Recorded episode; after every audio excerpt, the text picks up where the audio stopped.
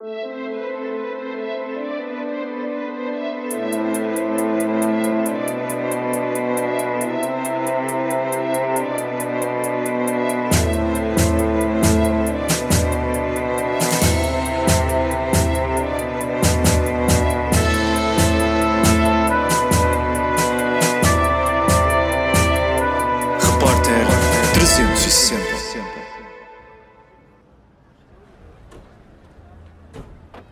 desde muito miúdo que ia à Feira Popular porque nasci na Avenida João Crisóstomo, que é uma rua que desaguava num dos lados da Feira Popular. Eu lembro-me que os meus pais me levavam à Feira Popular pela mão, mas uma ideia muito vaga.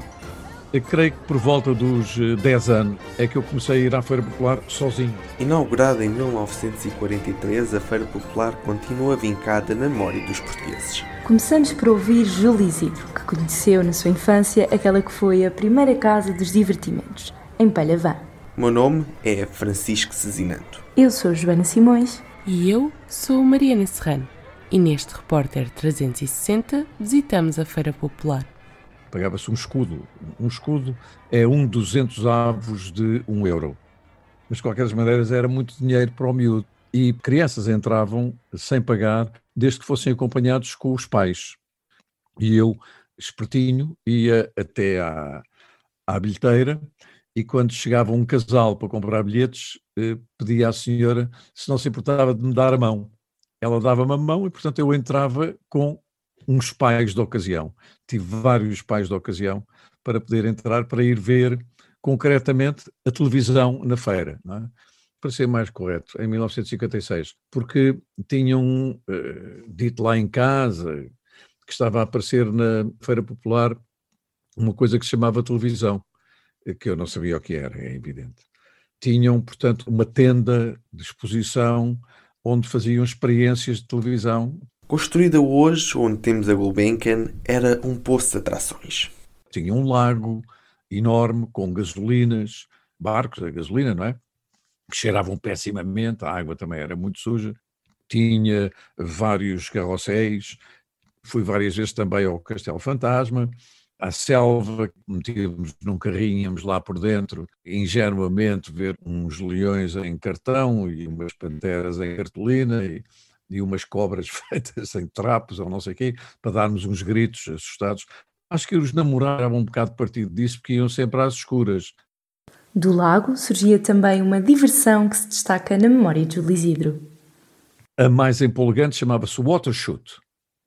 E o Watershoot era nada mais nada menos do que uma espécie de montanha russa. Só que subia de um lado e depois a descida era sobre o lago. E o carro passava por dentro da água, a uma altura muito pequenina. É evidente. E, portanto, era uma grande emoção porque saíamos sempre molhados e as pessoas que estavam a assistir também à volta do lago levavam com uns salpicos de água. Não há uma feira sem os habituais carrinhos de choque.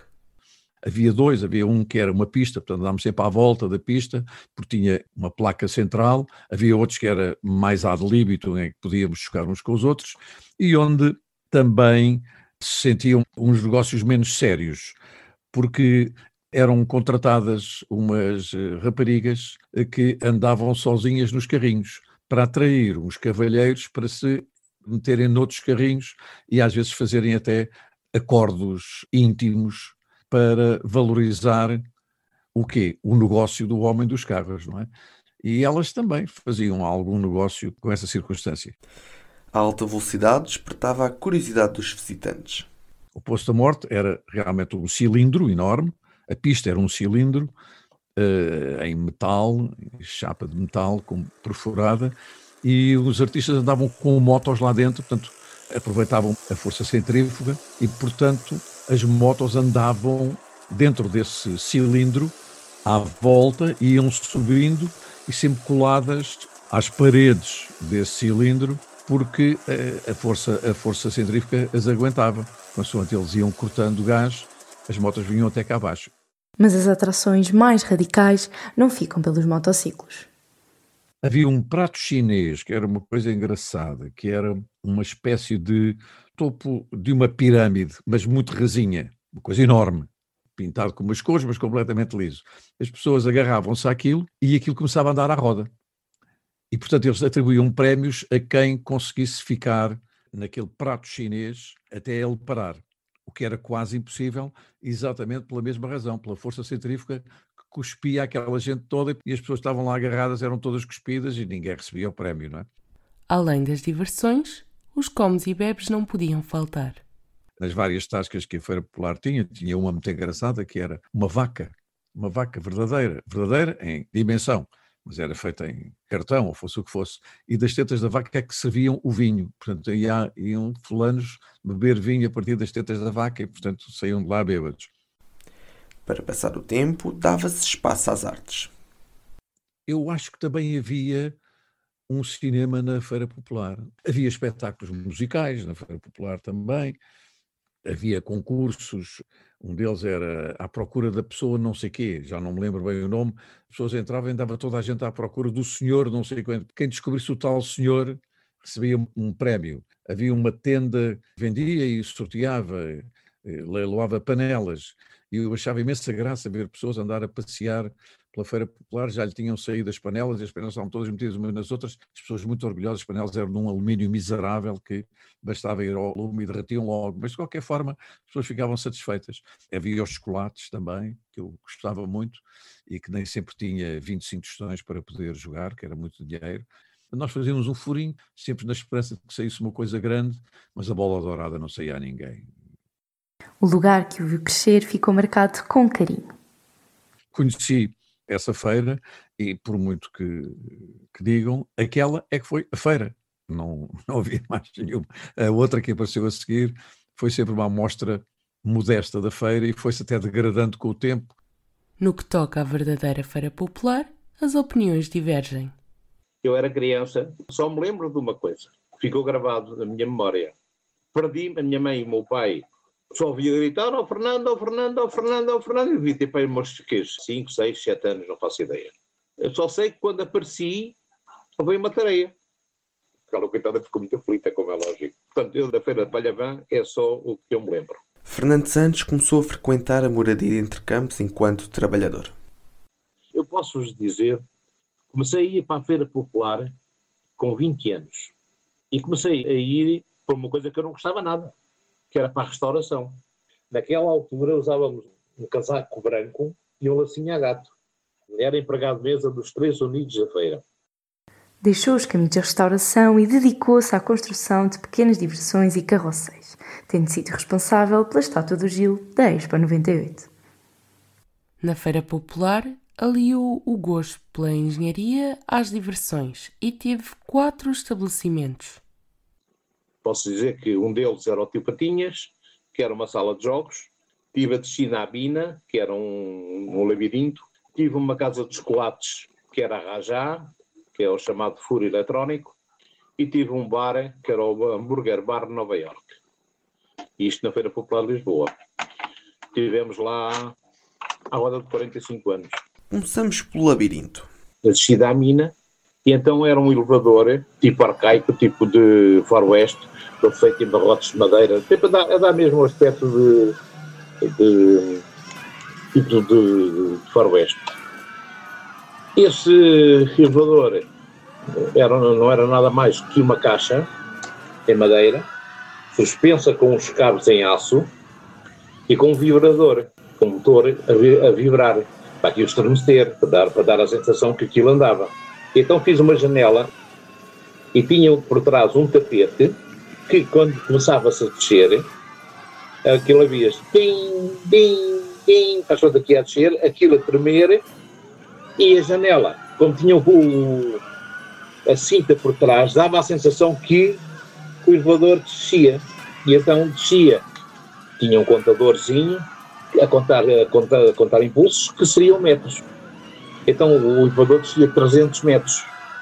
E depois lá dentro era um labirinto às escuras, com luz negra, onde havia uma parede que se fechava e abria e as pessoas sentiam-se ali apertadas. Depois havia uma, um tapete rolante a trabalhar ao contrário.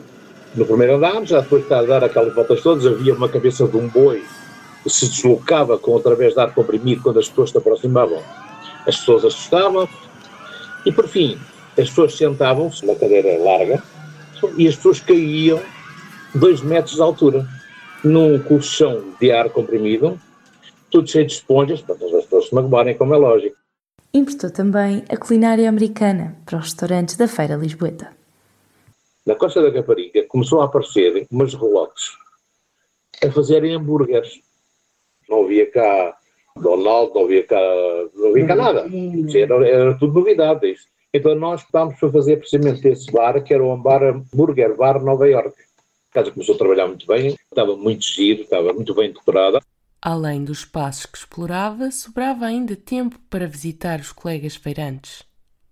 Do Rio Azul, era um carrinho que levava quatro pessoas, duas à frente e duas atrás.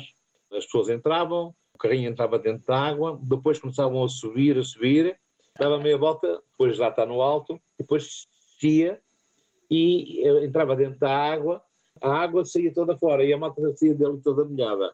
Os tempos áureos estavam a chegar ao fim. A feira começou a cair quando abriu o Centro Comercial Colombo. O Colombo tinha uma zona de diversão. Uma montanha russa que lá havia, era da Coca-Cola, tinha carroceiros também. E o que é que acontece? Tinha ar-condicionado. Não pagavam a entrada e era um local que as pessoas de prazer tinham bancos para se sentarem, não sei o quê. Coisas que na Feira Popular estava eh, já muito degradado. Apesar da influência, as diversões do centro comercial não foram o único motivo da decadência. A Feira Popular esteve sempre ali, entre campos, em condições precárias. É só mais um ano, é só mais um ano, é só mais um ano. E as pessoas não investiam em 2003, a Feira Popular fechou as portas. A palavra que prometia a reabertura viu-se perdida nos mandatos. Quando a Feira Popular fechou, era para se fazer de um consórcio de todos os feirantes e aí seria uma ideia do investimento feito por todos os ex-feirantes. Não foi. Nunca quiseram.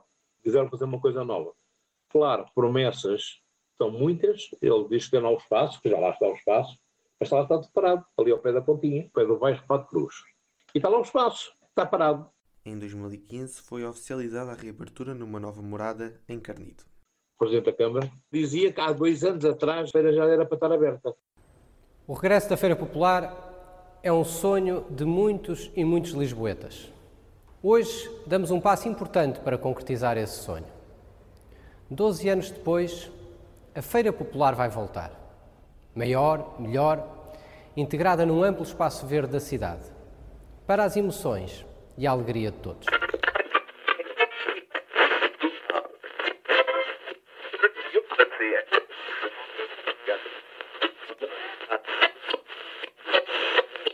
Nós estamos aqui para um dia histórico para a cidade de Lisboa, que é o dia que marca o início da devolução da Feira Popular a Lisboa, aos lisboetas e a toda a região. Essa grande dívida com toda uma grande comunidade que trabalha, que reside, que faz de Lisboa, que faz da grande Lisboa a sua zona de trabalho, de vida, de, de realização e da sua existência e que queria e que ansiava por ter este espaço para a sua recriação e para o seu lazer. No fundo, viver aqui de novo os seus momentos históricos e os seus momentos simbólicos.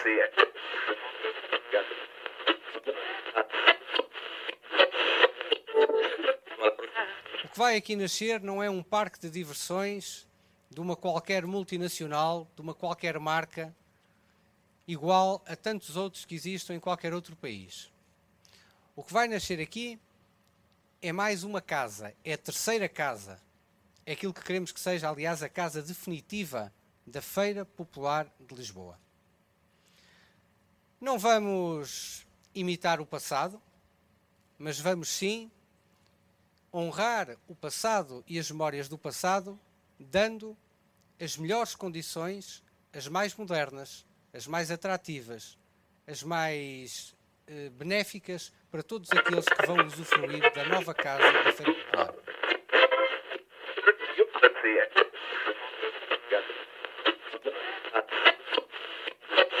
Este parque terá, pois, essas valências: terá a valência da restauração, dos serviços, da zona verde, as valências das animações, das diversões de família, acessíveis e enquadráveis a todos, e terá depois também aquela parte mais para os mais aventureiros, para quem a adrenalina de um parque de diversões é aquilo que procuram. O que nós procuramos aqui não é um parque de diversões igual a tantos outros que existem pela Europa, pelos Estados Unidos ou pelo mundo. O que nós procuramos aqui é a nova casa da nossa feira popular de sempre. Mas que seja ao mesmo tempo que seja ao mesmo tempo uma marca da modernidade, do conforto e do bem-estar da cidade. A esperança perde-se com a demora na execução. Eu, na minha opinião, não vai haver feira popular nenhuma. Se houver, é o que há em todas as cidades europeias, que é os Luna Parks.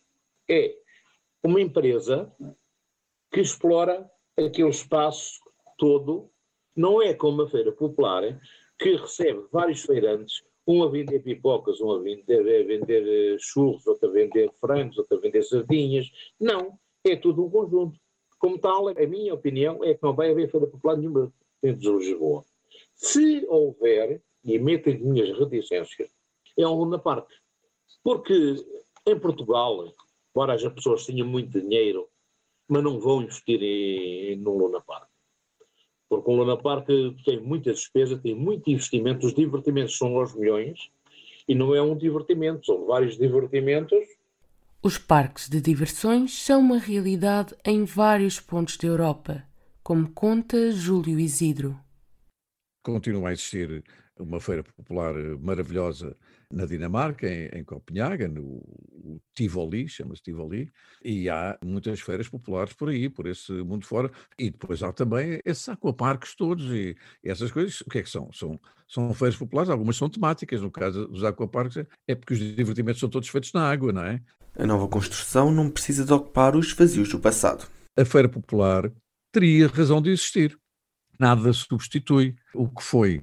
Mas também nós ficamos parados no tempo, também não há nenhuma razão de ser. Agora, um parque de diversões tem toda a razão de existir, mas não, não é necessário que ele venha preencher a memória do que eu estou aqui a, a desbobinar, assim, de improviso. Eh, espera que surja um parque de diversões interessante. E, e, e é sempre um sítio onde as pessoas se podem encontrar. Apesar de não se procurar um substituto, a nostalgia deixa o desejo de mais uma voltinha. Saudades do cheiro dos gasolinas, não, porque aquilo era muito poluente, não é? Mas gostava de voltar a experimentar o water shoot. Para quem por lá passou 40 anos, como Fernando, o coração ainda aperta ao reviver. Eu tenho muitas saudades. Não, não, se eu começo a falar muito nisso, as lágrimas vêm aos, vêm aos olhos, não tenho dúvidas. Porque foram 45 anos a viver ali na, na feira. Estou saudosismo, mesmo aos próprios empregados que lá passaram coitados que trabalhavam lá, muitos deles tinham outros empregos e isto era um escape.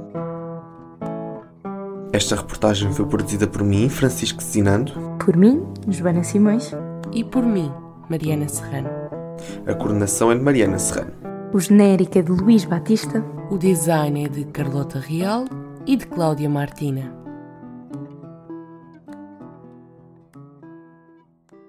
Acho que